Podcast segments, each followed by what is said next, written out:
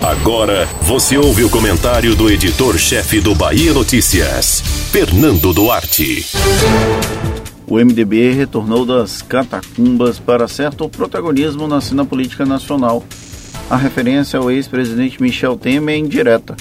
O partido mais representativo da oposição à ditadura estava longe dos holofotes há algum tempo no plano federal e estadual e quase que ao mesmo tempo retomou espaço no noticiário e nas atenções. Em Brasília, Temer foi o escritor fantasma da carta de Jair Bolsonaro. Na Bahia, os bastidores trazem a informação de que o MDB é cotado para migrar para o apoio à candidatura de Jaques Wagner, enquanto ainda conversa com a base política de Assemineto, do lado oposto. É a volta dos que não foram. Temer reapareceu como salvador da lavoura em meio ao caos instalado nas relações políticas federais. Foi necessário até dar entrevistas para garantir que não seria candidato nas eleições em 2022, como se fosse uma possibilidade tangível ver o ex-presidente retornando ao Palácio do Planalto por meio do voto. Apesar do excelente trânsito com os pares, é de conhecimento público que o MDBista nunca foi bom de voto o suficiente para o executivo. Porém, com o contexto de que Jair Bolsonaro chegou ao poder, até mesmo Temer parece ser uma boia menos ruim para o país. Enquanto o MDB nacional surfava na onda otimista de um dos seus principais caciques apresentado como herói, na Bahia, o partido acabou expondo uma fratura entre os caciques locais.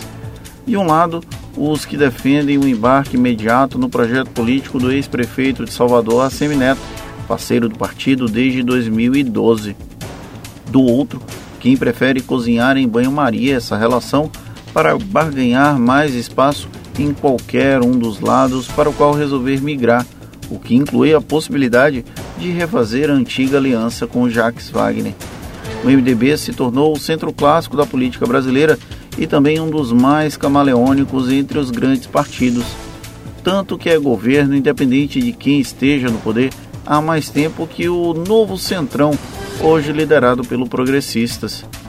Entre os baianos, o morde a sopra segue intenso.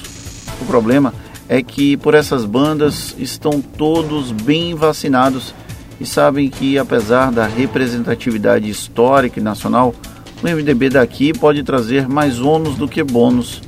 É preciso colocar na balança até que ponto vale ter a imagem associada ao ex-ministro Gedel Vieira Lima, preso no escândalo do bunker lá em 2017 e recém-libertado por uma progressão de regime. Como tanto a Semineto quanto Jacques Wagner conhecem a gula e as garras dos MDBistas locais, ambos sabem que não tê-los como inimigos pode ser uma vantagem, ainda que não os queiram como grandes amigos. Ao que parece, a política brasileira encontrou a cura para o vírus dos partidos mortos-vivos. Foi assim com o DEM, está acontecendo agora com o MDB e o PSDB torce para que o mesmo aconteça.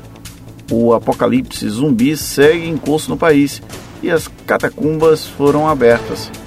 Podemos até não acreditar em vampiros, mas os MDBistas parecem bastante com esses monstros da literatura. Você ouviu o comentário do editor-chefe do Bahia Notícias, Fernando Duarte.